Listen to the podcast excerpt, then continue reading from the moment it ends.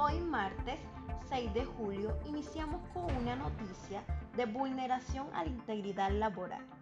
Para abordar esta temática, iniciamos a partir del año 1923, fecha en la que se creó una ley que plantea un artículo en el cual se habla que el trabajo es un derecho y una obligación social y gozan todas sus modalidades de la especial protección del Estado.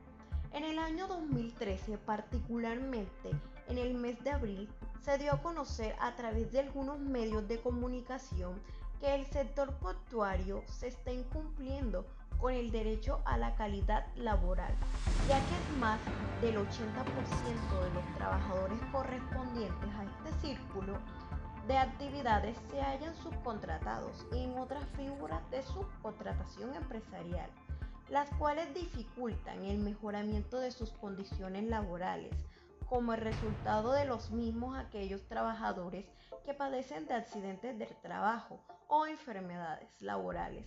No tienen sus necesidades cubiertas.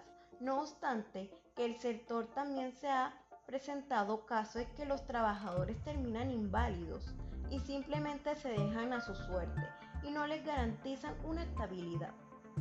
También se debe tener en cuenta el hostigamiento contra el sector que afecta de manera relevante, a tal punto en el que llega a despedir a más de mil personas y además han sido capaces de disminuirle a 600 trabajadores su cuota salaria.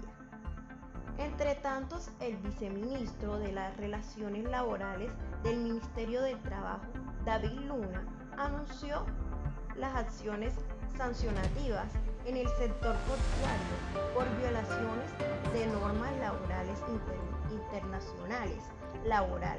En este sector las sanciones superan los 297 millones de pesos.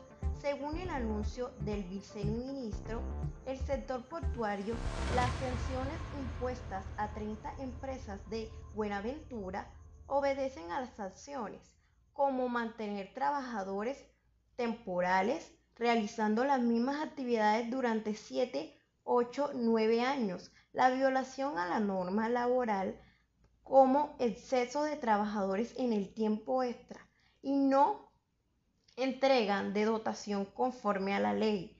El no tener autorización para elaborar tiempo adicional y la violación al régimen del riesgo profesional y la salud ocupacional.